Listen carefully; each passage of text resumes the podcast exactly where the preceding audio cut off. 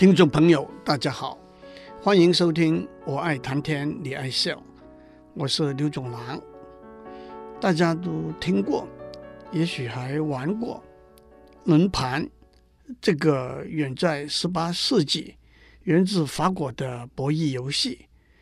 轮盘的周边分成三十七等份的格子，美式轮盘分成三十八个格子，其中三十六个格子。分别写上一、二、三到三十六这些数字，十八个格子涂上红色，十八个格子涂上黑色，第三十七个格子写上零，涂上绿色。赌客下注之后，庄家转动轮盘，然后把一颗钢珠朝着和轮盘旋转的反方向投入轮盘。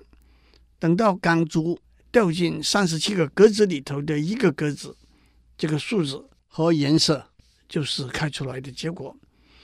下注轮盘赌博的方式很多，我们不必在这里一一细讲。最简单的是赌钢珠掉进的格子是红色还是黑色，一赔一。但是如果钢珠掉进零这个格子，绿色。那么不管赌客赌的是红色还是黑色，都算输。所以赌客赢的几率是三十七分之十八，等于零点四八六五。从几率的理论来说，轮盘的赌博每一次都是一个独立的随机事件，是没有所谓必胜的策略的。但是让我们看一个有趣的。特殊的例子，假如我们一共赌五次，而且这五次的结果已经知道是两次红、两次黑、一次绿，但是我们不知道这些结果出现的次序。我们不但有一个必赢的下注策略，而且我们可以预先知道五次下来最后会赢多少钱。首先，我们决定。一连五次都赌红，换句话说，我们肯定会赢两次，输三次。因此，为了简化描述用的语言和符号，我们说五次的结果是两次红，or 三次黑，B。至于每次下注多少钱呢？我们的策略很简单，下注 A 块钱，如果赢了。下一次下注二分之一 a 块钱，如果输了，下一次下注二分之三 a 块钱。让我们先看看一个例子：假如五次的结果的次序是红红黑黑黑，第一次下注十六块钱，结果是红，我们赢了十六块钱；第二次我们下注十六块钱的一半，八块钱。结果是红，我们赢了八块钱。第三次我们下注八块钱的一半，四块钱，结果是黑，输了四块钱。第四次我们下注四块钱的二分之三，六块钱，结果是黑，我们输了六块钱。第五次我们下注六块钱的二分之三，九块钱，结果是黑，我们输了九块钱。总结一下，我们赢了十六加八，二十四块钱；输了四加六加九，十九块钱。结果是净赢五块钱。假如五次的结果是黑黑红黑红，第一次我们下注十六块钱，结果是黑，我们输了十六块钱；第二次我们下注二十四块钱，结果是黑，我们输了二十四块钱。第三次我们下注三十六块钱，结果是红，我们赢了三十六块钱。第四次我们下注十八块钱，结果是黑，我们输了十八块钱。第五次我们下注二十七块钱，结果是红，我们赢了二十七块钱。总结一下，我们一共赢了三十六加二十七，等于六十三块钱。我们一共输了十六加二十四。加十八等于五十八块钱，结果是净赢了五块钱。有兴趣的听众可以从第一注下注十六块钱开始，随便选择任何两次红、三次黑的排列次序，可以算出来，最后一定净赢五块钱，不多也不少，神奇极了。而且根据这些结果，我们倒可以设计一套魔术。第一，魔术师在开始的时候，先在一张纸上面写下来最后净赢的数目。第二，魔术师给观众五张牌，两张红，三张黑，代表五次的结果，请观众随意排列。第三，按照上面下注的策略，最后净赢的一定是纸上所写的五块钱。让我把这个神奇的结果背后的数学解释清楚。首先，我们每一次都下注红，还有下注的策略是下注一块钱赢了，下一注下 X 乘 A 块钱，X 小于等于一；输了，下一注下 Y 乘 A 块钱，Y 大于等于一。例如在上面的例子，X 等于二分之一。Y 等于二分之三。我们一共赌了 n 次，其中 k 次的结果是红，n 减 k 次的结果是黑。例如在上面的例子，n 等于五，k 等于二。有一个定理说，如果 x 加 y 等于二，对任何红黑排列的次序，如果最初下注一块钱。最后净赢的结果可以用一个公式：一减 x 的 k 次方 y 的 n 减 k 次方被一减 x 除算出来。这个定理怎么样证明呢？请您自己去把证明找出来，或者也可以等我的书出版。回到我们上面，n 等于五，k 等于二。X 等于二分之一，y 等于二分之三这个例子，套入这个公式：一减二分之一的平方乘上二分之三的三次方，被一减二分之一除，等于十六分之五。所以，如果最初下注十六块钱，最后一定净赢五块钱。在 n 等于五，k 等于二这个例子里头，有兴趣的听众。也可以选不同的 x 和 y 的数值，例如 x 等于零点四，y 等于零点六，x 等于零点三，y 等于一点七等等，来算出最后净赢的数目。您也可以用不同的 n 和 k，不同的 x 和 y 来算算看。按照这个公式，如果我们选 x 等于零，y 等于二。那就是大家都知道的下注策略，下注一块钱赢了就不再赌下去，因为 x 等于零；输了赌注加倍，因为 y 等于二。这个公式说，只要 k 大于等于一，最后我们肯定会赢一块钱。可是，在现实的赌场里头，不管 n 多大，没有绝对的保证 k 大于等于一，更何况。现实的赌场有下注的上限。接下来，让我介绍一套很简单的魔术，名字叫做“油和水”，意思是油和水是不会混在一起的。一开始的时候，魔术师说：“让我先做一个热身的示范。左边是一叠五张红色的牌，牌面都向上；右边是一叠五张黑色的牌，牌面都向上。”魔术师说。让我们交错的把这两叠牌混合起来。左手从左边的一叠牌拿一张，往最左边放；同时，右手从右边的一叠牌拿一张，往最右边放。牌面都保持向上。接下来，左手从左边的一叠牌拿一张，右手从右边的一叠牌拿一张，两手交错，把牌放在最左边和最右边两叠牌上面。接下来跟第一次一样，左手从左边的一叠牌拿一张，右手从右边的一叠牌拿一张，分别把牌放在最左边和最右边两叠牌上面。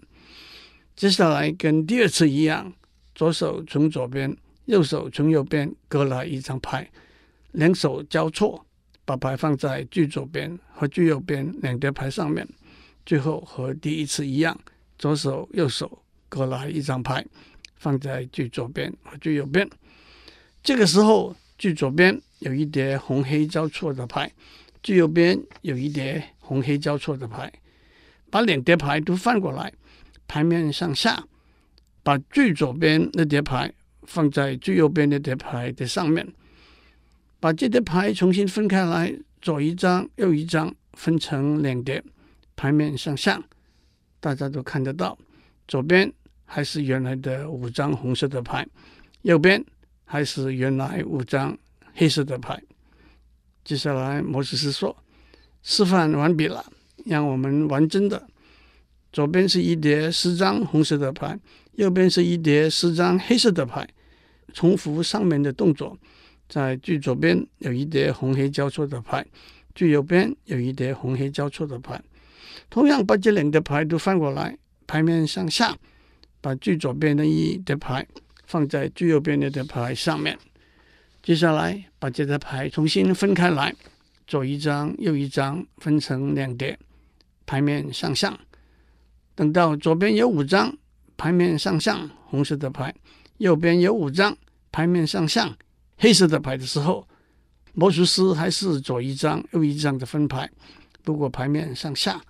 分完之后，左边是五张牌面向下红色的牌，加上五张牌面向下的牌；右边是五张牌面向上黑色的牌，加上五张牌面向下的牌。魔术师瞪着这两叠牌看了一下，说：“情形有点不对，油和水不能混在一起。”就把左边那五张牌面向下的牌搬到右边的一叠去。把右边的五张牌面上下的牌搬到左边那一叠去，然后把这些牌面上下的牌一一翻开。果然，左边还是原来的十张红色的牌，右边还是原来的十张黑色的牌。为什么魔术师需要一个把油和水分开来的动作呢？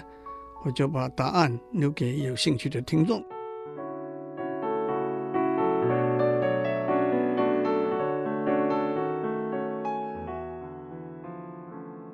接下来我要为大家讲的一套魔术，名字叫做“条条大路通罗马”。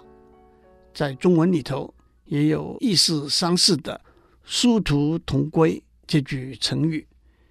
这套魔术不需要预先把牌按照一个预定的次序排起来，不靠任何手法，不玩任何花样，可以说是数学里头的一个自然现象。就像物理里头的地心吸力一样，只是等到一九七零年代，才被一位有名的物理学家叫做 Martin Krasko 发现，而且可以用魔术的方式呈现出来。魔术师拿出一副扑克牌，把牌洗好，一张一张放在桌上，排成几行，只要排得整整齐齐，多少行，每行有多少张。都没有关系，魔术师就先把游戏规则说清楚，请一位观众从一到十选一个秘密数字放在心中，譬如说是五吧。观众就从第一张牌开始数，一二三四五，往前跳到第五张牌，然后按照第五张牌的点数继续往前走。譬如说第五张牌是三点嘛。那就数一二三，跳到前面第三张牌，再按照这张牌的点数继续往前走。Ace 算一点，King、Queen、Jack 都算五点。这样一路蹦蹦跳跳往前走，迟早跳到一张牌，就不能继续往前跳了。什么叫做不能继续往前跳呢？当跳到一张牌。譬如说点数是六点，但是前面已经没有足够的六张牌可以继续往前跳，那就得停下来。这张牌就是这位观众的罗马。把游戏规则说清楚了，魔术师就说：“我走出去，你们重新洗牌，怎么洗都没有关系，甚至可以把牌丢在地上，重新捡起来，然后再把牌一张一张排起来。找一位观众，先在心里想一个秘密数字，等到这位观众按照上面讲的游戏规则走完了他该走的路，魔术师回来了。”他只看到排得整整齐齐的牌，既不知道观众开始的时候心里头那个秘密数字，也不知道哪一张牌是这位观众的罗马。魔术师凝视着桌上的牌一阵子，有凝视着这位观众，说要做心灵感应，最后就把这位观众的罗马那一张牌指出来了。许多观众马上问：“这怎么可能？”让我把背后的道理说出来。首先，魔术师从外面走回来之后，他装模作样的凝视着桌上的牌。其实他自己默默的从一到十中间选一个数字，然后按照刚才他告诉观众怎样从这个数字开始数牌的步骤，一步一步的往前走。当他走到自己的罗马停下来的时候，他就只做他自己的罗马，告诉观众说：“这就是您的罗马。”聪明的听众马上说：“如果魔术师想碰运气，希望他默默的选出来那个数字，正好和观众选的秘密数字一样，那么他猜对的几率只有十分之一啊！事实上，魔术师不必也无法正确的猜出观众选的秘密数字，可是。”不管魔术师自己从一到十选了哪一个数字，从这个数字开始默默的数，最后他的罗马和观众的罗马会是同一张牌的几率大约是百分之八十。为什么？观众选了一个秘密数字，一路蹦蹦跳跳，也可以说一步一脚印的走到他的罗马停下来。魔术师也按照他自己默默的选了的数字，一步一脚印的往他自己的罗马走。但是如果他们两个人走过的路上有一个重叠的脚印，那么从这个重叠的脚印开始，他们两个人走的两条路就合而为一，也因此也就到达同样的一张牌作为罗马了。这就是条条大路通罗马。为什么观众和魔术师开始的时候虽然选了两个不同的秘密数字，却有百分之八十的机会到达同一个罗马呢？数学家建立了数学的模型来做分析，但是这其中必须包括对排列在桌上的牌的点数分布的几率做一个估计，也因此无法断言是一个绝对精准的模型。让我提出一个简单的。直觉的解释：五十二张扑克牌点数的总和是四乘上括弧一加二加三到加十括弧加上十二乘五等于两百八十，所以一张牌平均的点数是两百八十被五十二除等于五点三八，这也就是每跳一步的平均距离。因此，如果观众和魔术师在他们的路上，不同的两点各跳一步，他们搭上同一张牌的几率是五分之一；踏上两张不同的牌的几率是五分之四。五十二张牌每跳一步的平均距离是五，所以从开始平均跳十步才到达罗马。因此跳了十步，观众和魔术师都碰不上头的几率。是五分之四的十次方等于零点一零七，因此碰上头的几率是一减零点一零七等于零点八九三。有另外一个模型算出来，观众和魔术师始终碰不上头的几率是五点三八的平方减一被五点三八的平方除的五十二次方等于零点一六二。所以碰上头的机会是一减零点一六二等于零点八三八。经由电脑派一百万副牌的模拟，百分之八十的成功率，这个估计也得到相当可靠的验证。从这些分析的结果，让我提供玩这套魔术的时候几个技术上层面的小地方。第一，作为魔术师，你心里选的数字是一，会增加成功的几率。为什么呢？第二，如果 King Queen Jack 的数值改为三，甚至干脆改为三二一。也会稍稍增加成功的几率。第三，如果您的答案是错的，您可以用今天心灵感应的力度不够长为借口，选另外一个数字再数一次。当然，您也得有点好运，数出来一个和第一次不同的罗马。第四，每玩一次重新洗牌，否则观众就容易发现，不管他选什么秘密数字。到达的罗马都是一样的了。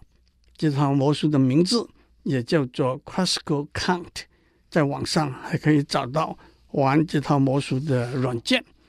在柯南道尔的福尔摩斯的故事里头，有一句福尔摩斯跟他的助手华生说过，也时常被引用的话：当你沿着两条不同的思路思考的时候，你会找到一个相交点。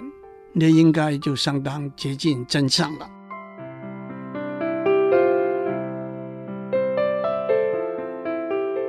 以上内容由台达电子文教基金会赞助播出。